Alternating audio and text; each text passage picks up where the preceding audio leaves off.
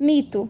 Considerando os inúmeros benefícios da amamentação e ausência até o momento de transmissão do Covid-19 por essa via, a Federação Brasileira de Ginecologia e Obstetrícia, Febrasgo, recomenda o início e a manutenção do aleitamento materno em mães com a infecção, desde que a paciente esteja em boas condições clínicas Precauções deverão ser adotadas, como medidas de higienização correta das mãos, o uso de máscara cirúrgica durante todo o tempo, evitar falar e fazer lavagem das mãos entre as mamadas. Fonte: América Serviços Médicos, junho de 2020.